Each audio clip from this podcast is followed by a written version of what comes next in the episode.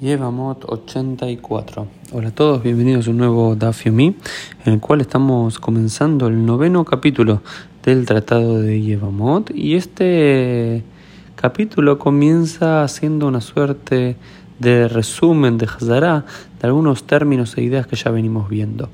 Y la Mishnah empieza así: Yesh mutarot lavalehim beasurot libemehen, mutarot libemehen beasurot levalehen, mutarot lehelu behelu, beasurot lehelu beulelu. Dice: hay ciertas mujeres que le están permitidas al marido, pero le están prohibidas a el que debería ser su yavam. Eh, su concuñado.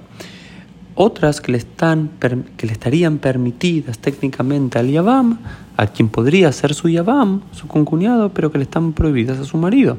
Otras que le están permitidas a uno y a otro, y otras que le están prohibidas a uno y al otro. ¿Cuáles son los casos? Vamos a ver un caso de cada uno como resumen general para entender lo que dice la Mishnah de, eh, que comienza en el noveno capítulo, por ejemplo. ¿Cómo es un caso de alguien que le podría estar permitido a su marido pero prohibido a su concuñado? Y Yabam, de llegar al caso de que muera su marido y debería casarse con Yabam, no lo puede hacer. ¿Por qué? Un Cohen Idiot,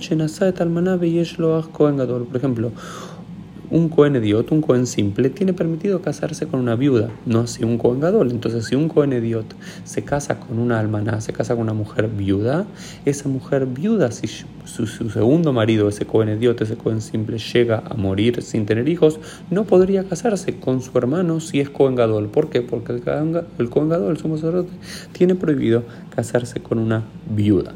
Ahora bien, vamos a ver otro caso. Punto número 2.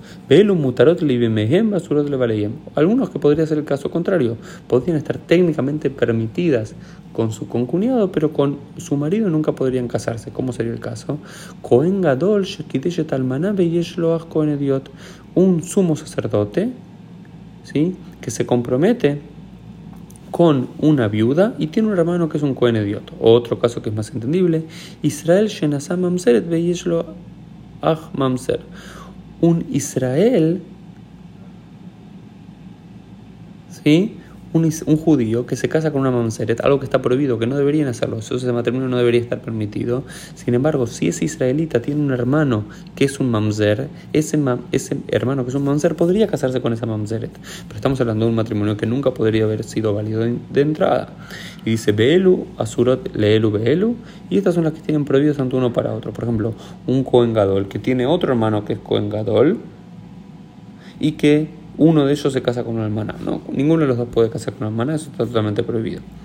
Y después todo el resto de los otros casos, excepto otros dos o tres casos que nos permite, que nos dice la Mishnah, Ushear Koranashim Mutaral Levalehem Uleimeyen, perdón, pero se me dificulta esta, eh, esta palabra en hibrid.